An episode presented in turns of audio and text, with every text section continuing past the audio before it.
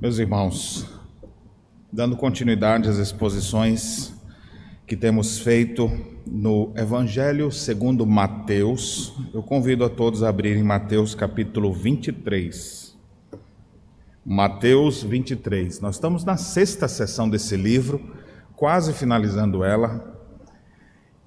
Mas se quase finalizando, acho que ainda vai até o final do ano, onde nós temos visto aqui uma oposição de grupos religiosos sobre Jesus Cristo, mas apesar disso, nós temos o triunfo da graça. Como cada uma das sessões no Evangelho de Mateus, ela é dividida numa parte de narrativas e discursos, nós estamos desde o capítulo 19 na última parte dessas narrativas e vamos seguir depois com discursos de Cristo é, embora o de hoje também seja um de seus discursos, mas nós temos a instrução no capítulo seguinte, o 24, o sermão profético, o sermão escatológico e outras instruções também no capítulo 25. Então, vamos dar seguimento. Eu devo dizer a vocês que as mensagens desse capítulo 23, elas são um pouco mais pesadas, porque elas são como que um alerta de Cristo para os seus discípulos.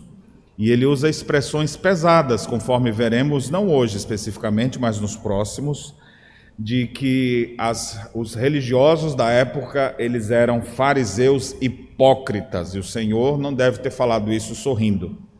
Ele deve ter falado isso de maneira muito enérgica, condenando a prática religiosa de seus dias.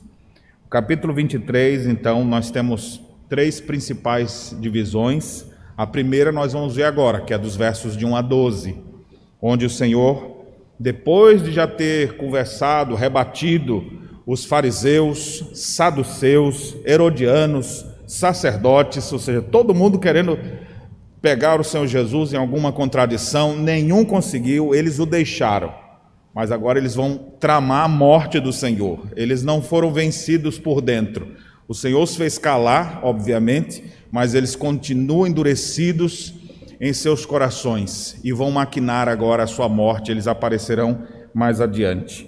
Mas agora Jesus alerta seus discípulos e as multidões que paravam para lhe ouvir. E é por isso que o verso introdutório do capítulo 23 diz que Jesus agora fala às multidões e aos seus discípulos. Não é mais aquela conversa, aqueles embates que ele estava tendo com os religiosos. Contudo, é sobre eles que Jesus vai falar. Jesus percebe o perigo que estava é, cercando o povo de Deus, e então ele traz um alerta. Hoje, aqui nós vamos ver dos versos 1 a 12, o alerta que o Senhor traz sobre aqueles falsos religiosos.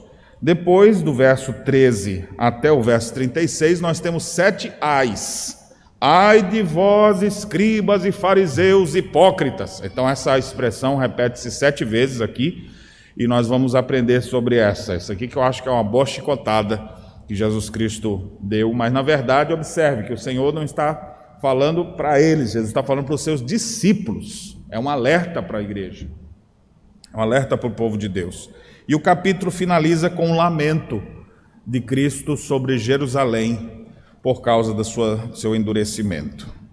Muito bem, vamos ler então, capítulo 23, os versos de 1 a 12. Antes de ler, eu queria lhe fazer uma pergunta. Como você identificaria uma falsa religião?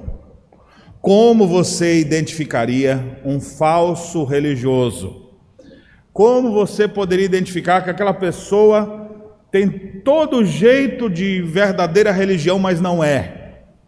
Bem, se você for uma pessoa mais é, intelectualizada, gosta de estudar, quem sabe você ia pesquisar a fonte de autoridade dessa religião. Eles se baseiam em quê? Então vamos buscar a verdade. Ou, se você for mais curioso, talvez vamos descobrir quem foi o líder dessa religião, para então a gente ver se realmente é alguma coisa boa ou não. Na prática, a gente descobre é pelas ações das pessoas que fazem parte dessa religião. E geralmente a gente julga uma religião pela vida das pessoas. Não é à toa que se você, nós estamos aqui na igreja presbiteriana, se você conhecer um presbiteriano grosso, você vai dizer, os presbiterianos são todos grossos, porque ele teve como amostra você. Você é o cartão. Se você é aqui da igreja, você é o cartão de visita da igreja. Quer conhecer o que é igreja presbiteriana? Olha para os crentes. Eita, pastor, então meu cartão ainda não chegou. Não entregue para ninguém ainda não. Não, nós geralmente, se temos uma religião verdadeira, se vivemos um cristianismo autêntico, isso há de ser percebido nas ações, na prática, e é isso que nós vamos ver aqui hoje. Vamos então fazer a leitura de Mateus 23 e perceba o alerta que Cristo nos traz. Diz assim a palavra do Senhor: Então falou Jesus às multidões e aos seus discípulos. Na cadeira de Moisés, se assentaram os escribas e os fariseus. Fazei e guardai, pois, tudo quanto eles vos disserem.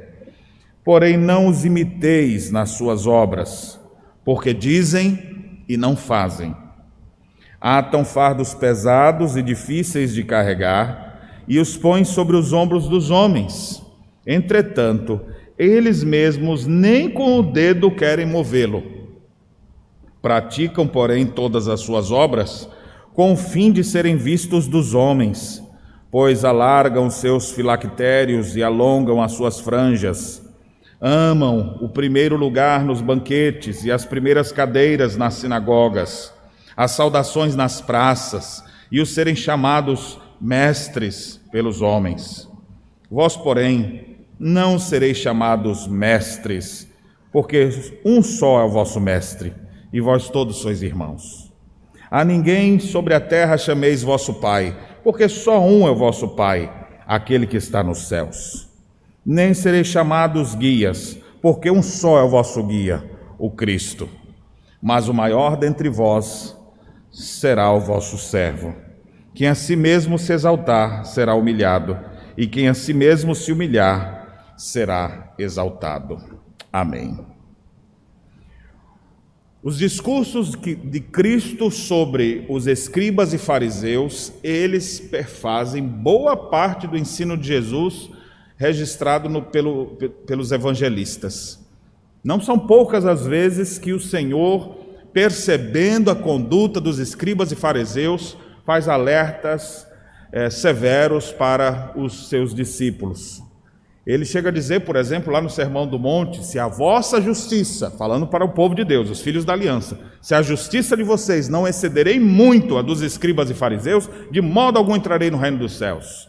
O Senhor não queria que a religião verdadeira fosse nivelada pelos escribas e fariseus. E quem eram os escribas e fariseus? Era o grupo intelectualmente, teologicamente mais firme que existia.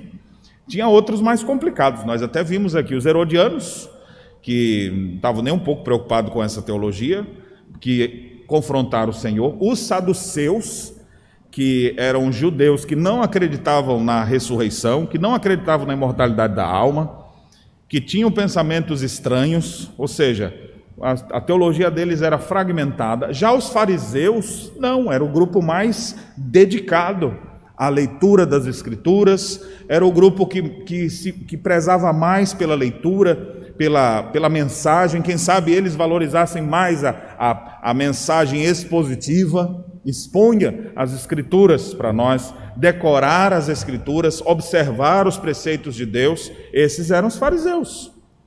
E o que é interessante é que nesse texto, nosso Senhor Jesus Cristo poderia falar: escribas e fariseus não prestam para nada, eles só me dão trabalho, porque geralmente é assim que a gente faz quando, quando tem uma grande confrontação contra alguém, a gente polariza de um ponto para o outro. Mas o que, é, o que chama a atenção da sobriedade de nosso mestre é que, mesmo esses caras, o tempo inteiro batendo em Jesus, é, muitas vezes mentindo até acerca dele, inventando coisas, levantando pessoas para tentar bagunçar, apesar de todas as investidas desses homens, Jesus ainda chega a citá-los, dizendo: Olha, aquilo que eles falarem, faça. Ou seja, não estou falando errado, não. Jesus ainda reconhece que saía verdade da boca deles. E começa dizendo isso: façam e observem, guardem tudo quanto eles vos disserem. É muito interessante a gente perceber isso aqui. Com isso, Jesus Cristo não está dizendo que todo o ensino deles era saudável, porque também descende desses grupos é, ensinamentos ou alguns preceitos que eles acabaram estabelecendo que desviavam totalmente do propósito. Mas, via de regra, eles acreditavam na Torá, acreditavam nas Escrituras, queriam falar da Escritura, eles defendiam isso. E Jesus, então, não joga essa parte fora. Esse pessoal é zeloso. Esse pessoal fala a verdade. Eles se preocupam em decorar as Escrituras. Falar isso no momento em que você tem um monte de gente tentando lhe derrubar, só o Messias mesmo para fazer. Eu acho que nem eu nem você faríamos. A gente diz, quer ver esse pessoal aí, ó? Não presta para nada, não vale o que come. Esse pessoal vai todo para o inferno. Não sei nem por que, eles estão com a Bíblia na mão. Então a gente já joga toda, totalmente de vez. Mas Jesus, na sua sobriedade, ele não está na carne, ele não está ali irritado, deixa, é, pecando também, sendo exposto ao pecado deles, e agora ele está pecando também. Jesus nunca pecou, então ele, com sobriedade, ele fala: quando os escribas e fariseus falarem, eles são zelosos de estudar as Escrituras. Ouçam o que eles têm para dizer. Podem ouvir. E observem, guardem. Ele vai ler os mandamentos, eles vão ler as instruções. Guardem isso para vocês. Que coisa interessante, né? Mas, tem um mas aqui que nós vamos ver daqui para frente. Mas aqui, observe esse, esse primeiro fator. O outro grupo que é citado aqui, escribas, literalmente gramateus, né, de onde vem a palavra gramática, aqueles que eram zelosos pelo próprio texto da Escritura. Então, escribas e fariseus eram aqueles que estavam mais agarrados ao texto bíblico de todos os religiosos da época. Então, eles eram os reformados da época, pastor? Não, não posso dizer isso. Mas eles tinham zelo pelas Escrituras, em decorar as Escrituras, em em tentar aplicar aquelas escrituras de alguma forma, e a gente percebe que eles acabaram perdendo o fio em algum momento e se tornaram zelosos, mas sem discernimento, querendo muitas vezes a morte até do que a própria vida. E aqui Jesus traz um, um, um alerta muito pesado em relação a esse grupo. Mas era um grupo melhor que tinha ainda. O que dizer dos outros, né? O que dizer dos saduceus? O que dizer dos gentios, dos pagãos, falsas religiões? Observe que a falsa religião pode estar mais perto do que você imagina. Às vezes, pessoas até que estão falando algum elemento de verdade, mas eles não falavam o tempo inteiro assim. Vocês lembram? Nós vamos ver aqui é, algumas situações que eles queriam condenar as ações, diz, procurando ter uma base bíblica para dizer que aquilo estava errado, quando na verdade era um equívoco. Mas aqui o Senhor Jesus, nesse primeiro momento, ele diz: Olha, na cátedra de Moisés, na, na cadeira de Moisés, se assentam os escribas e fariseus, ou seja, eles têm autoridade para falar da lei de Moisés. Eles têm, é como se tivesse aqui assim, não tem aquele lugar ali que ficam sentados os presbíteros ali, o pastor que vai pregar, eles sentam ali também. Né? É ali não é o sinédrio, não, viu, irmãos? Nem os fariseus. Mas é como se dissesse: tem um lugar ali do pregador, e tem um lugar ali de quem ensina, de quem conhece. Pois é, eles se sentam ali. Eles têm autoridade para falar. Quando eles falarem, ouça. E aquilo que vocês ouvirem, guardem. Essa é a primeira coisa que o Senhor diz: Fazei e guardai tudo quanto eles vos disserem. Mas olha agora o porém. E aí ele começa a trazer os equívocos dessa falsa religião, que, embora segurasse o livro sagrado, ela estava desviada da verdade, por algumas razões. Antes de entrar nas razões, você já viu que toda falsa religião também tem uma Bíblia na mão segurando? Tem uma Bíblia na mão? Então não é porque a pessoa diz assim, não, meu negócio é a Bíblia. Todo mundo quer dizer que é a Bíblia. Mas como é que eles estão interpretando? Como é que eles estão aplicando isso? Esse é o grande, é o grande desafio. Porque todo mundo ou boa parte das religiões, elas vão ter ali como fonte de autoridade, dizendo que sua religião é verdadeira e às vezes tomando as escrituras. Não é à toa que o cristianismo no mundo ele é tão fragmentado. Nós temos as duas principais divisões do cristianismo, do protestantismo e catolicismo, e do, ambos têm Bíblia na mão, ambos entregam Bíblias, divulgam Bíblia. Dentro do, do protestantismo você vê um monte de ramificação e cada um está com a Bíblia na mão também. E aí? Como que eu vou identificar o verdadeiro e o falso? Então Jesus Cristo nos dá um bom, um bom sinal aqui, porque ele não estava falando especificamente dessas religiões da nossa época, mas nos dá um bom norte para a gente perceber o que é correto e o que não é. Ou seja, eles têm apego às escrituras, eles conhecem as escrituras, isso é bom, façam e guardem o que eles digam. Mas, contudo, porém, então aqui começa a identificar a falsa religião. Qual é a primeira coisa que Jesus Cristo então alerta acerca da falsa religião? Ele diz: "Porque porém não os imiteis em suas obras, porque dizem e não fazem." Qual é o primeiro alerta aqui? É aqueles que falam, mas não praticam. Falta no meio dessas pessoas sinceridade. Falta na vida dessas pessoas coerência. Eles falam como tem que ser, mas não praticam isso. É como se fosse um pai olhando para o filho assim, dizendo: Filho, não fuma, porque isso destrói tua vida, viu, filho?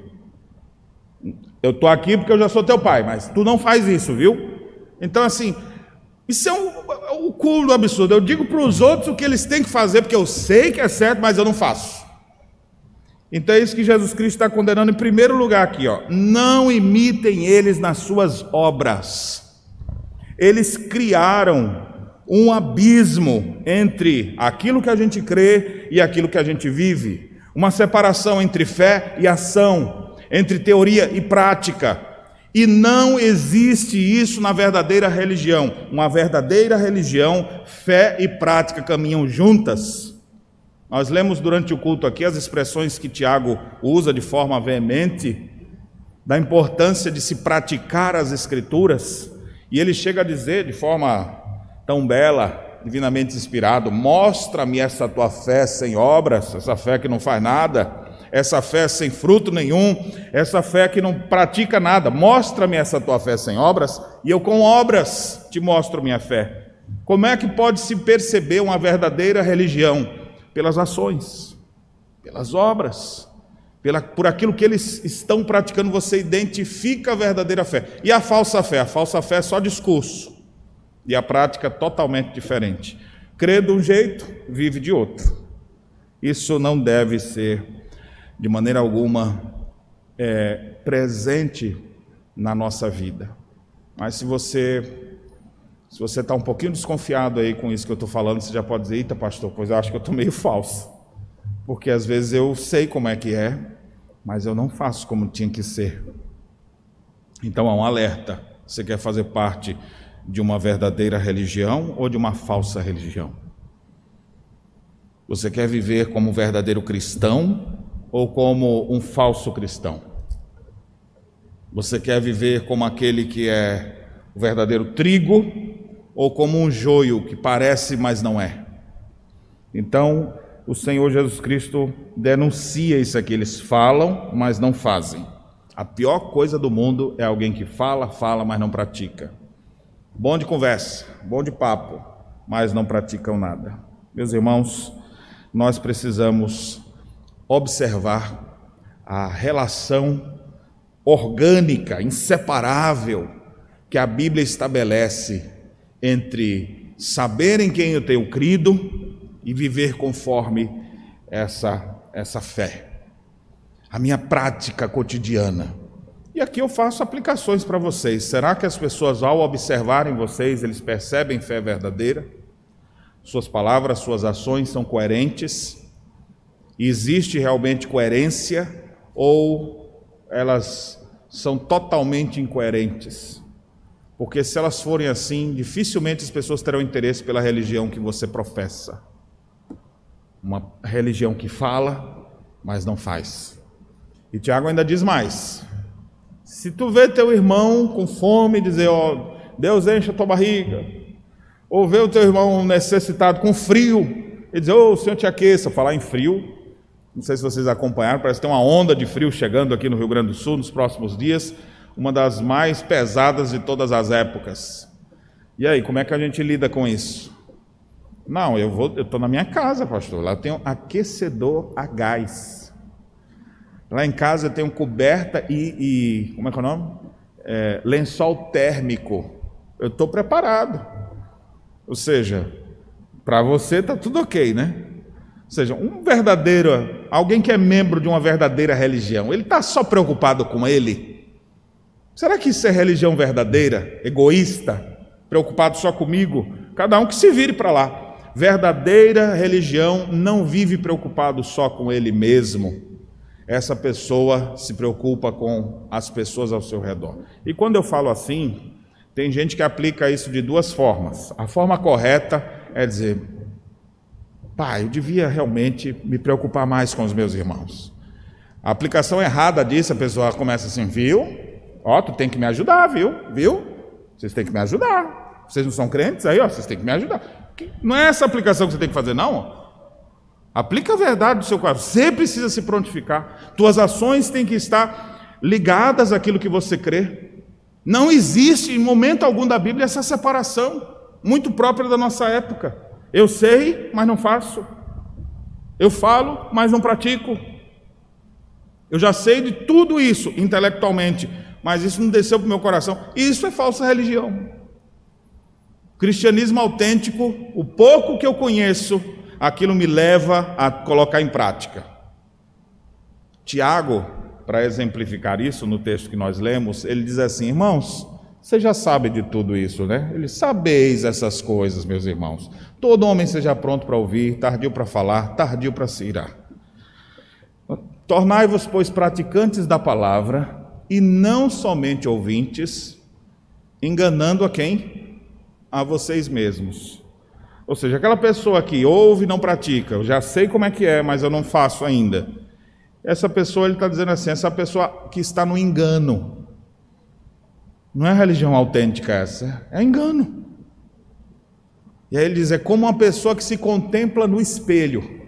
Essa figura de Tiago é muito, eu acho até uma caricatura que ele faz aqui. Eu, eu ao aplicar isso para a minha vida. Você se olha no espelho, o que, que o espelho te diz? Toda vez que tu olha no espelho. Já viu? Para algumas pessoas o espelho diz assim: como você é lindo. Não existe ninguém igual a você. Né?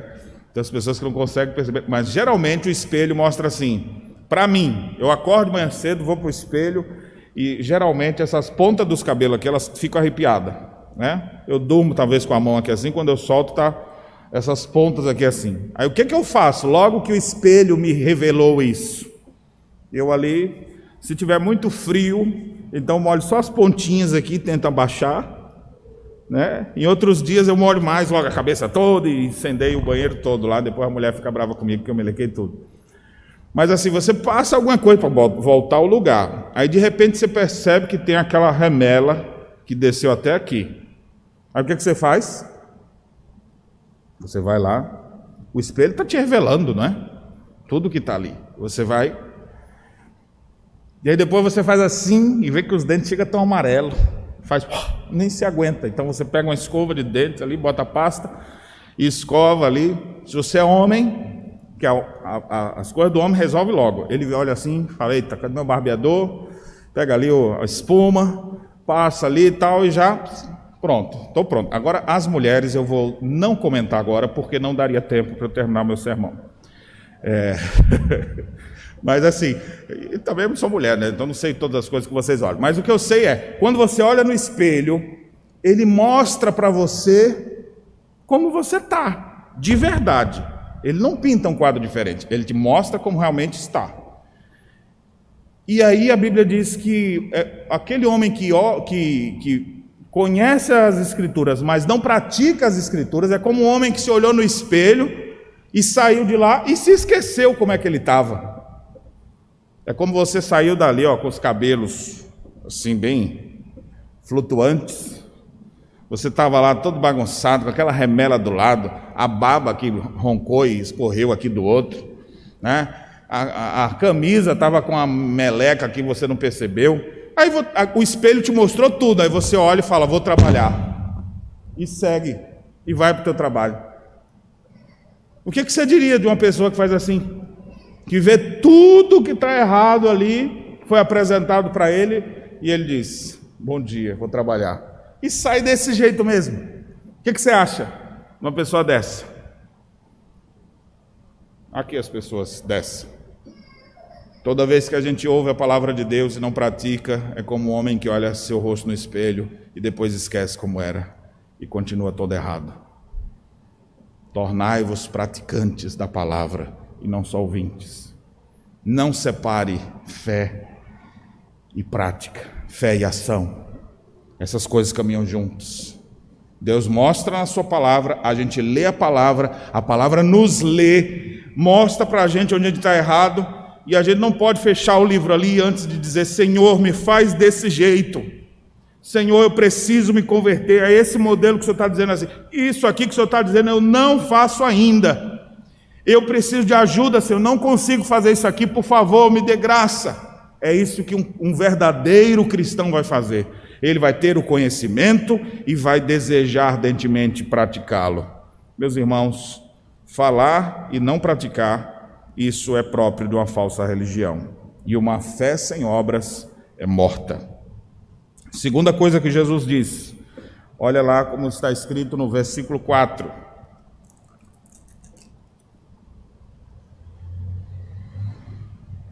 Atam fardos pesados e difíceis de carregar, e os põe sobre os ombros dos homens.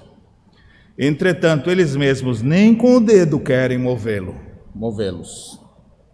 Ou seja, isso aqui é aqueles que estabelecem o que está certo, o que tem que ser feito, mas eles não se prontificam para ajudar ninguém. Na prática é mais ou menos assim: tu viu fulano que fez? Tu viu? Não pode fazer esse tipo de coisa. E aí a pessoa, e agora? O que, que eu fiz? É mais ou menos assim: só tinha um Danone na geladeira. E aí o menino está lá. Hum, tu comeu o único Danone que tem, menino. Ele, e agora? Como é que eu vou fazer que isso aqui era para estar outra coisa? Ele fica ali. Tu sabia que isso aqui era a única alimentação do teu irmão? Aí vai ficando cada vez mais pesado. ele, ai meu Deus, onde é que eu vou? o que, que eu posso fazer? Porque ele já pecou. E agora o que, que ele pode fazer? Só tem alguém dizendo: a verdadeira religião não só bota fardos em cima das pessoas, a verdadeira religião ajuda as pessoas a se livrar deles. E o que os fariseus e escribas gostavam de fazer, usa o Senhor Jesus então essa figura, atam fardos pesados, é como se fosse assim: a gente tem que levar algumas coisas daqui para lá, tem um monte de alimento aqui, nós vamos levar daqui para lá. Bota uns, deixa eu ver quantos, você aguenta só uns três, né? Então toma aqui três, vai lá que fica leve assim. Não, chega um, ah, você? Você não quer ajudar? Toma aqui um, espera. Toma ali outro. Calma mais um pouquinho. Está parecendo eu mandando o Galdino levar os refrigerantes do IP concentrado de ontem. Né? Tinha hora do almoço e os refri todos soltos no fundo do carro. E o Galdino, vai aqui, ele já ia levando dois, volta, faz assim, Aí botou um, dois, três, quatro, cinco, seis, sete, oito. Quando o negócio já estava aqui assim, eu falei, ele vai derrubar tudo. Eu falei, vai. Eu fui malvado. Perdão, irmão. É, mas é mais ou menos isso em outro sentido, né? Bota um fardo pesado para os outros carregarem, quando podia levar le... fardos mais leves. E lembre da frase de Jesus: Vocês estão cansados e sobrecarregados? Jesus não fala assim, isso é religião mesmo, tem que ter força. Tem que ter determinação. Carregue seus fardos. Mostre sua força. Eu estou aqui para lhe ajudar. Não, Jesus Cristo diz: traz para mim aqui. Me dê esse fardo pesado aqui que eu levo para você. Tome o meu fardo que é leve. Vinde a mim todos que estão cansados e sobrecarregados, e eu vos aliviarei. E aprendei de mim. Olha só como é diferente a verdadeira religião da falsa religião. A falsa religião é aquele assim, ó, apontando os dedos para um e para o outro. Tu tem que fazer isso. Tu tem que fazer isso. E o cara vai afundando cada vez que vai dizendo um, um desses assim: Tu tem que fazer isso, tu tem que fazer isso. E o cara vai cada vez sentindo mais o peso, a religião. Existem muitas religiões hoje, e isso dentro do cristianismo mesmo, que são fardos sobre os ombros das pessoas. São pesos em cima que a pessoa fica ali carregando. Tu tem que estar aqui. Ó, tu tem que vir aqui para o ensaio das seis da manhã e para o ensaio das sete já fica aqui que nós vamos ter uma reunião da liderança às oito, para o culto das nove. Quando terminar às dez, nós vamos ter a escola dominical, e onze e meia nós vamos preparar o almoço, porque uma da tarde a gente tem que sair para ir para lá. E aí volta, aí, você, aí o cara vai assim, hum, hum, hum. O, o, cada vez mais ficando difícil para ele suportar tudo aquilo. Como que ele vai lidar com tudo isso? Eu não estou dizendo que a gente vai viver sem compromisso com nada. Tem muitas coisas que fazem parte do nosso cotidiano. Mas religião verdadeira não pode ser um peso. Se você está na igreja, se você está envolvido em qualquer coisa na igreja e está te sendo um peso, não prossiga. Eu diria que você precisa se colocar aos pés da cruz de Cristo.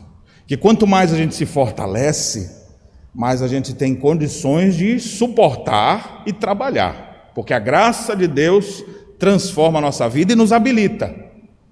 A gente só aguenta um negocinho assim, daqui a pouco já aguenta mais um pouco, mais um pouco, que Cristo está nos fortalecendo para isso. Agora, na força humana, fardos e mais fardos, peso, responsabilidade disso, daquilo outro, a pessoa fica lá pesarosa. Já encontrei um monte de gente que chegou assim, olha, pastor, olha, meu coração dá, dava palpitação quando chegava a determinado momento, que era a hora que eu estava lá na igreja, tinha que fazer isso, aquilo outro, me dava palpitação no coração. De tão angustiado que eu ficava era um peso. O cristianismo não é peso na vida de ninguém. É o contrário, ele tira o nosso fardo, o fardo da religiosidade, o fardo do, do moralismo, da, da, do legalismo, que você, quem pode, você consegue, a gente não consegue nada. A religião verdadeira diz: vá para Cristo. Eu vou falar mais sobre isso no final. O cristianismo autêntico estende a mão para ajudar tem compaixão. Falsa religião não tem compaixão. Tu faz, tu leva. Não fez, perdeu. É assim que muitos acontecem. Mas não é isso que Cristo nos ensina em Sua palavra. Me chama a atenção, você vê, por exemplo, no Concílio de Jerusalém, Atos capítulo 15, havia uma disputa havia uma dificuldade de entendimento sobre circuncisão, não circuncisão, os gentios que estão vindo, a doutrina da justificação pela fé, e eles vão tomar decisões.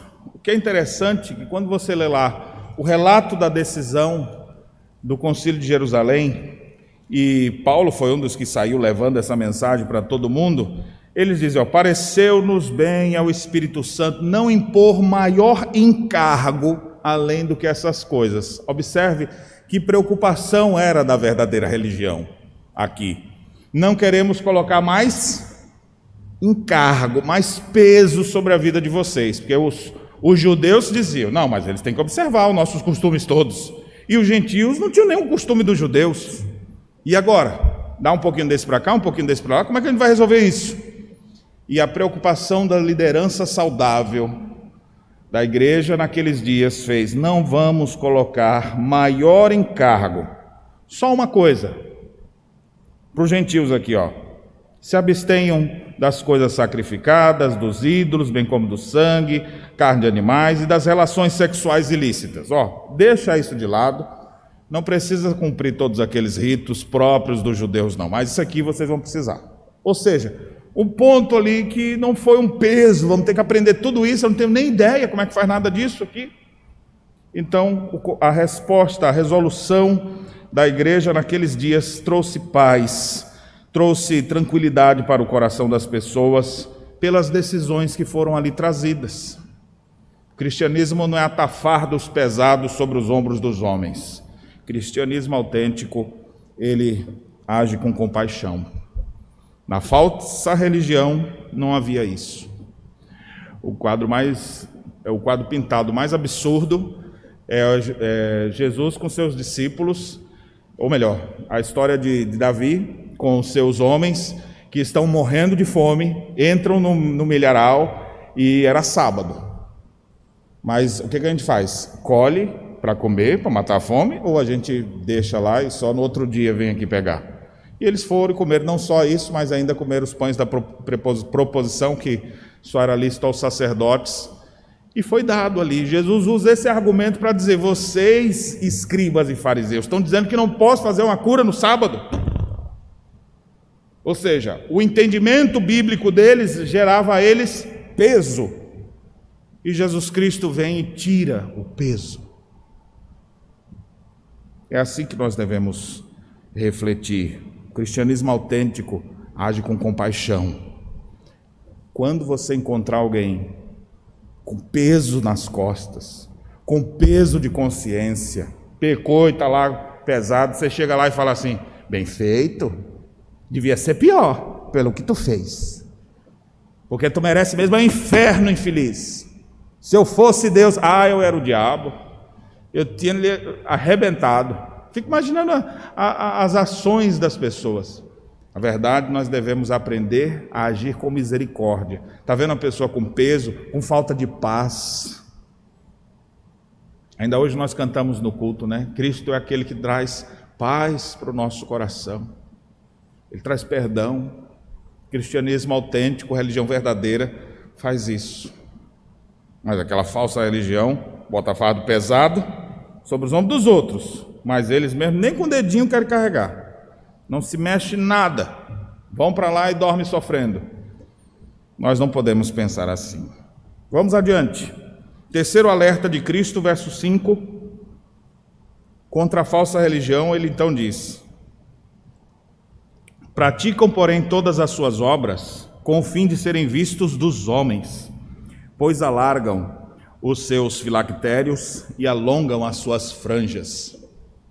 Aqui, ó, só para você já entender essas últimas duas expressões que não são comuns, antes você pensar assim, pastor, crente não pode ter franja de cabelo, né? alongam suas franjas, quem está com a franjinha aí já está agoniado, né? Meu pai do céu, tem. O que, que é isso?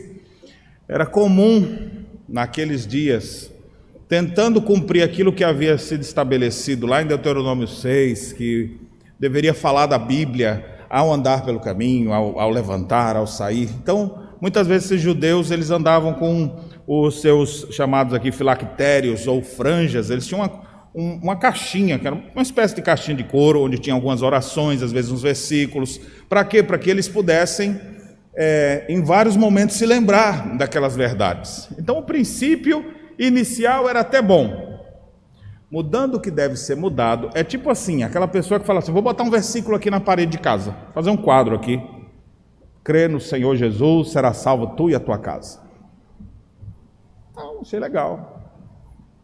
Aí, às vezes, a pessoa, para querer evangelizar os outros agora, ela fala: não, vou fazer um versículo maior, botar mais espalhar por toda parte da casa para ver se o povo dessa casa se converte. Aí o marido incrédulo vai escovar os dentes, abre a. Fora ficam os idólatras, os covardes. Ele, meu Deus do céu, que esse versículo aqui? Aí ele abre a geladeira e tem, quer comais, quer bebais, ou façais qualquer outra coisa, façais tudo para a glória de Deus. Aí ele vai, abre o fogão, aí, todo lugar que ele vai, parece que tem um versículo, alguém querendo empurrar versículo goela abaixo da vida das pessoas, ou mostrar, esse é o espiritual. No caso deles aqui, não eram versículos pela casa, mas eles caminhavam com isso, às vezes presos na sua própria roupa, ou numa tirinha aqui na sua testa, para que pudessem lembrar, para estar sempre diante dos olhos dele, aquela verdade. Isso tomou um, um sentido totalmente equivocado. E aí eles queriam cada vez levar isso mais. É como se fosse hoje em dia, o sujeito bota uma corrente com uma cruz. Ele fala, mas ninguém está vendo que eu estou com essa cruz. Vou comprar o maior. E... Aí ele fala, mas essa aqui ninguém está vendo. Aí bota uma desse tamanho no peito. Aí tem outra que ele já está assim com o pescoço assim. Ó. Bem grande. Ou seja, para os outros verem. Observe que o, a questão toda aqui está logo na primeira parte. Praticam todas as suas obras com o fim de serem vistos dos homens. Pessoas que fazem o que fazem para os outros verem. Nós não devemos ter esse tipo de pensamento. O que eles praticam era para ostentar os outros. Vamos ler a Bíblia. Bem, meu irmão, vai ler a Bíblia? Faz isso na tua casa, entra no teu quarto, vai orar. O cara programa a máquina assim, agora eu vou orar. Deixa, cadê minha câmera ali? Vou programar ela em 15 segundos para ela disparar o play. Aí eu corro, me ajoelho e fico. Aí pronto, agora eu pego aquela imagem e projeto ela para todo mundo ver como eu sou espiritual. Isso quase desse jeito eu nunca vi, mas coisas parecidas com essa muitas vezes surgem em muitos lugares, pessoas tentando ostentar, mostrar para os outros alguma coisa. É bem verdade, devo reconhecer, que um cristão autêntico, ele não tem como se, se esconder, porque ele é como a luz que brilha, e não tem como se esconder uma luz. Ela vai brilhar. E o próprio Cristo disse: Brilhe a vossa luz diante dos homens, para que vejam as vossas boas obras, e assim glorifiquem ao Pai que está nos céus. Não é esse o problema, de alguém ver alguma coisa boa que você fez. Que bom que, vi, que viram. O ponto aqui é a pessoa fazer alguma coisa com a intenção de ser visto pelos homens. Ou seja, fazer coisas para ser visto por homens e não para agradar a Deus. Agradar a Deus, não, ninguém vai ver isso aqui. Ah, isso eu não quero não. Pastor, no final, lá nos agradecimentos, vai aparecer meu nome? Se eu ajudar falando não, ah, então não vou dar, não. Pelo menos tem que citar, que eu também fiz parte disso. Ou então aquela pessoa não citar o seu nome, por que, que falou todo mundo menos o meu? E a pessoa fica brava, não faço mais nunca. Ué, e fez pensando em algum reconhecimento? É essa característica da falsa religião. Praticam todas as suas obras com fim ou propósito de serem vistos dos homens. Não faça as coisas para ser visto pelos outros, faça as coisas para a glória de Deus. Aqui nós vemos a falta de humildade, a falta de um caráter transformado, porque quando a pessoa tem um caráter transformado, Ô, pastor, na hora de entregar os dízimos no gasofilácio, não pode ser sem envelope para as pessoas verem quais as notas que eu vou colocar? A propósito, eu gosto de botar de 50, porque quando eu boto de 100, as pessoas acham que é de 2. Então, a de 50 não tem concorrência. Então, eu gosto de passar assim para os outros verem. Eu sei que vocês não fazem isso. Eu estou só exagerando aqui no exemplo. Mas existem pessoas que fazem coisas para serem vistas pelos outros. E quando os outros reconhecem, elas se sentem bem. Se ninguém falar nada, a pessoa se sente frustrada. Como é que é a verdadeira religião? Eu não faço nada para que os outros vejam, eu não estou esperando nada em troca. Eu quero é que Deus seja glorificado com aquilo que eu faço, com aquilo que eu vivo. Não estou atrás de, de holofortes para mim, eu quero é que Deus seja enaltecido, seu nome seja engrandecido e glorificado. Isso é parte de uma verdadeira religião. A falsa religião ostenta a pessoa, faz as coisas para ser visto pelos homens. E aí você aplica aí no seu coração. Eu sei que à medida que eu vou falando isso aqui, deve vir um monte de imagens na sua cabeça, né? Pelo menos na minha vem. De pessoas, ou de grupos, ou de religiões que fazem coisas só para serem vistas. Nós devemos tomar cuidado com todas essas práticas, porque isso não é o correto, isso não é o que Deus estabelece para nós. Então já vimos três alertas aqui. Vamos para o quarto, versos 6 e 7. Amam o primeiro lugar nos banquetes e as primeiras cadeiras nas sinagogas, as saudações nas praças e os serem chamados mestres pelos homens. Eles amam a primazia, mas desprezam o serviço. Tem gente que gosta de primeiros lugares, primeiras, primeiros pontos. É um pouco diferente do, primeiro, do, do anterior, mas é bem próximo um do outro. Ele quer, ele quer ser bajulado. Ele gosta de pompa. A pessoa gosta de ser aplaudida. Se alguém saúda ele, chamando ele com todos os atributos que lhe são próprios, a pessoa, ah, que é isso, rapaz, que é isso, não precisa falar, você esqueceu só dois, mas não precisa falar isso tudo a meu respeito. Pessoa não está interessada nisso quando é um verdadeiro cristão. Uma verdadeira religião, ela não busca primazia, pompa, ser bajulado, mas a pessoa quer servir, servir a Deus. Ama os primeiros lugares nos banquetes, ou seja, tem aquele lugar mais visto, onde todo mundo está mais perto da mesa. Eu gosto de sentar ali. Depois, as, as primeiras cadeiras nas sinagogas, que eram aquelas que ficavam mais à vista, onde podiam todos contemplar, entender, aquela ali é uma pessoa especial, porque está sentado naquela cadeira especial. É, as saudações nas praças, por que saudação na praça? Porque a pessoa está falando e os outros estão ouvindo. Não é uma saudação pessoal, não é uma congratulação. É tipo assim: ah, quero parabenizar meu amigo que acabou de concluir o seu curso de tal coisa e tal coisa. Ó, oh, quero agradecer. Ô, oh, rapaz, que bom que vi você, você fez uma coisa tão boa. Ou seja, aí todo mundo ficou ouvindo. Ele gosta de saudação na praça, para os outros ouvirem. Pois nós lemos durante o culto aqui Mateus 6, muitas vezes até a oração desses escribas era na praça também. Eles não gostavam de orar no secreto, não. Eles gostavam de orar na praça. E às vezes para se gabar, para ser louvado pelos outros. Não é isso que a Escritura nos ensina. Esse pessoal pode ter todo jeito de religioso, mas não é isso que Deus tem para os seus filhos, serem chamados de mestres pelos homens. Todo mundo dizer, oh, grande mestre. Então, meus irmãos, não é isso que Deus espera de nós. Ao contraste, verdadeira religião. Você abre Filipenses no capítulo 2, e lá Paulo vai dizer assim: Tende em vós o mesmo sentimento que houve também em Cristo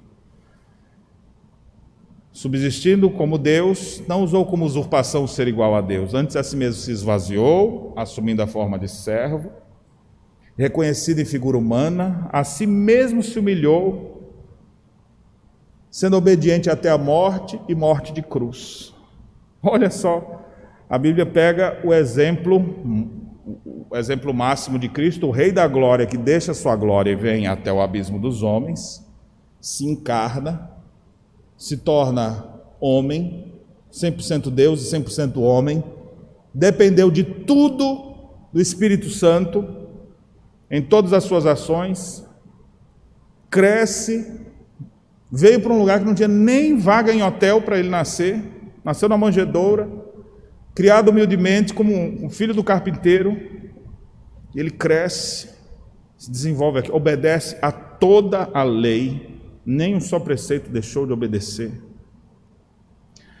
Obedeceu até morrer. E a mais humilhante das mortes, a morte de cruz, para criminosos, para pessoas terríveis, que cometeram grandes delitos, e ele sofre tudo isso, desceu todos os degraus da humilhação. E aí a Bíblia conta esse hino glorioso de Cristo em Filipenses para dizer assim, ó, lembra do, do início, tende em vós o mesmo sentimento que houve em Cristo. Cristo fez isso e ele é o rei. E você, como tem que fazer? Ou seja, ao invés de pompa, ao invés de querer a primazia, ao invés de querer ser reconhecido pelos outros, você deve então se humilhar e dizer: Senhor, eis-me aqui, servo lixo, posso fazer alguma coisa para ti? depois de ter feito tudo, não chega se gabando dizendo, eu trabalhei mais que a metade desse pessoal. Ele falava assim, eu não fiz nada. O apóstolo Paulo chega a dizer assim: olha, deixando as coisas que para trás ficam, prossigo para as que estão diante de mim. É como se eu não tivesse feito nada. Esqueço tudo isso, vamos para frente. Em vez de ficar se gabando das grandes conquistas. Tome cuidado, se você é daqueles que amam a primazia, amam os primeiros lugares, amam a pompa e odeia servir. Na hora de servir, manda o outro. Isso não é característica do verdadeiro cristão. Por último, irmãos, o Senhor dirige agora, não mais falando especificamente deles, mas dá conselhos para os seus discípulos, dizendo: Vós, porém, verso 8, não sereis chamados mestres. O fariseu gosta de ser chamado de mestre, mas vocês não devem querer isso, não porque um só é o vosso mestre, e vós todos sois irmãos. A ninguém sobre a terra chameis vosso Pai, porque só um é vosso Pai, aquele que está nos céus. Nem sereis chamados guias, porque um só é o vosso guia, o Cristo. Meus irmãos, aqui o que está sendo dito não é que a gente não pode chamar o professor da escola dominical, ou meu professor, não pode chamar de professor. Né? Ou meu irmão, você é como um pai para mim, não me chame de pai. Você não viu que a Bíblia diz que não pode chamar ninguém de pai? Ah, eles queriam ser reconhecidos por isso. O, o que está sendo dito aqui, o que está sendo condenado, é essa busca dessa glória que é própria de Deus, de Cristo, e a pessoa buscar para ela. Isso é que está sendo condenado. Mas o fato de você ter alguém que você conhecer como seu mestre, como, como pai, até mesmo que você tem pai, não, não posso chamar meu pai. Pai é sol do céu. O Senhor que me gerou, o Senhor poderia me ajudar a fazer tal coisa? Não é para não pode, claro que pode chamar o pai de pai. Mas o ponto é, aquela pessoa não vai querer ostentar isso. O próprio apóstolo Paulo diz que em Cristo vos gerei, eu sou o pai de vocês, para os crentes de Corinto.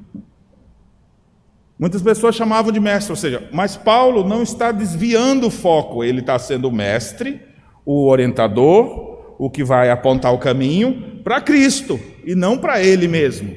Mas o escriba, o fariseu, acabava parando ali mesmo, nele. É isso que está sendo condenado aqui. Então, como última lição aqui eu trago que a falsa religião, ela desvia a atenção de Cristo para o homem Vós não sereis assim.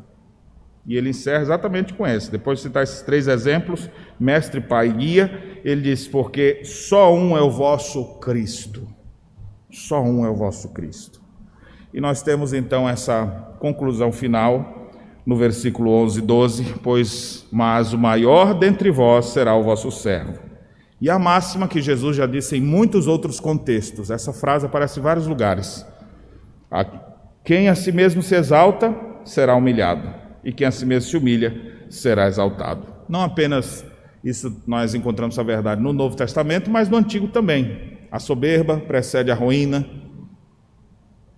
e coisas dessa natureza. Então, meus irmãos, eu gostaria de trazer algumas aplicações práticas para nós aqui dessas advertências que Cristo nos traz contra a falsa religião. Nós vimos aqui que a falsa religião ela é caracterizada por pessoas que falam, mas não praticam, ou seja, pessoas incoerentes. Segundo, estabelecem é, leis, mas não ajudam os outros a praticar, ou seja, falta compaixão na vida dessas pessoas. Fazem coisas para serem vistos e não para agradar a Deus, falta humildade na vida dessas pessoas. Amam a primazia, a pompa, mas não estão dispostos a servir. Falta serviço na vida desses falsos religiosos. E por último, desviam a atenção de Cristo para o homem, ou seja, falta Cristo. Religião verdade... Falsa religião falta Cristo. Religião verdadeira, Cristo é o centro. Aplicações práticas para o meu e para o seu coração. Primeiro, seja coerente.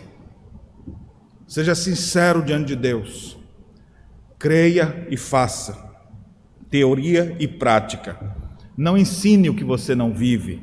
Não crie um grande, um grande hiato, uma grande separação entre aquilo que você crê e aquilo que você pratica.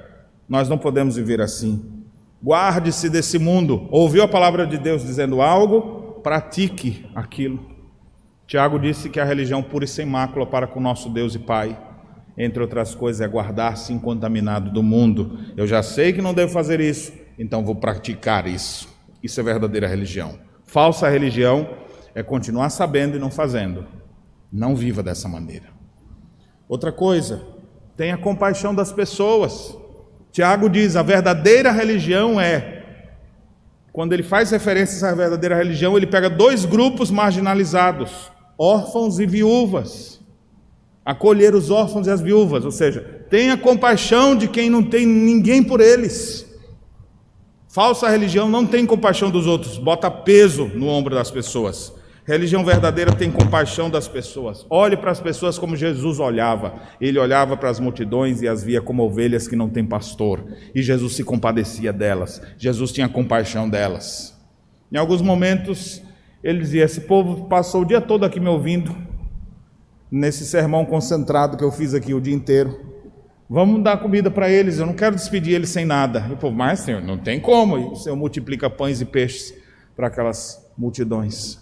O Senhor se compadecia das pessoas. O coração de um verdadeiro religioso, de um verdadeiro cristão, de alguém que professa a religião verdadeira, é um coração compassivo.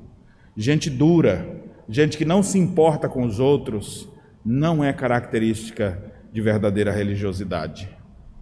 Sonde seu coração. Será que você é uma pessoa que se inclina para os outros ou você só se preocupa com você mesmo?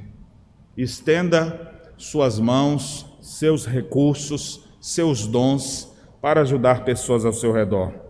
Ah, pastor, mas eu já fiz isso uma vez e me dei mal. Faz de novo. Você não vai perder nada servindo a Deus, servindo aos outros. Se alguém é, usou de má fé ou coisa desse tipo, não deixe isso bloquear você. Pessoas que foram alcançadas pela graça de Deus, essas pessoas são misericordiosas. Elas estendem as mãos, os ouvidos, a atenção para aqueles que estão necessitados. Outra aplicação: pare de querer agradar os outros, agrade a Deus. Não faça coisas para agradar homens. O apóstolo Paulo diz isso claramente quando escreve aos Tessalonicenses: Eu não busco agradar a homens, mas busco agradar a Deus. E com isso também não queremos dizer que vamos ser ignorantes e grossos com os homens, com os seres humanos. Mas o ponto é: meu fim, meu objetivo não é agradar pessoas, é agradar a Deus. Deus ser, Deus ser magnificado as, pelas coisas que eu faço, pelo que eu penso. Outra coisa, ame o serviço, não a primazia. Quer ser o primeiro? Pega a vassoura e vai limpar. Vai servir. Quer primazia? Quem quer ser o primeiro, seja o último. Quer ser o mais elevado, seja o mais humilhado. É isso que a Escritura ensina. Não busquemos, irmãos, uma vida arrogante de ostentação. Nossa geração, nossa época é marcada por isso. Não deixe isso dominar o seu coração. A propósito, evite tudo aquilo que aguça a soberba do seu coração. Até mesmo pessoas. Tem pessoas que te aguçam para você querer se ostentar, você querer pecar. Se você é um verdadeiro cristão, você vai dizer: Eu não posso andar muito perto desse irmãozinho ou dessa irmãzinha porque ela me aguça para o mal. Por outro lado, eu vou me manter aliado a tudo o que se mantém humilde, a tudo que busca a glória de Deus. E pra, disso aqui eu vou dar mais perto, porque isso vai me fazer bem. Verdadeira religião, verdadeiros cristãos vão pensar dessa maneira. Seja humilde, pare de ostentação e tenha, essa é a última e principal característica de tudo, tenha uma vida centrada na pessoa de Jesus Cristo. Não existe verdadeira religião fora dele. Ah, não importa o nome que você dá para Deus, o importante é você fala, não, tem importância sim. Só há um Deus verdadeiro, aquele que enviou seu filho Jesus Cristo para morrer na cruz pelos nossos pecados. Esse Deus santo concede concedeu-nos não apenas o precioso Filho, mas Ele também nos concede Sua preciosa graça. E é Ele quem nos habilita a vivermos uma verdadeira religião, um verdadeiro cristianismo nessa terra. Somente pela graça de Cristo nós poderemos nos tornar maridos melhores, filhos melhores, homens, mulheres melhores, cidadãos melhores nesse mundo Somente pela graça de Cristo nós vamos conseguir refrear a nossa língua do mal. Somente com a graça de Cristo operando em nossos corações, nós vamos dizer não às tentações pecaminosas que querem o tempo inteiro nos devorar. Só pela graça de Cristo, na força do seu braço, isso aí é falsa religião. Na total dependência de Deus, isso é cristianismo. Então, viva centrado em Cristo, creia nele, o tempo inteiro busque a Ele, esteja junto a Cristo e Ele certamente te abençoará para fazer de você um verdadeiro cristão. Que Deus em Cristo nos abençoe. Amém.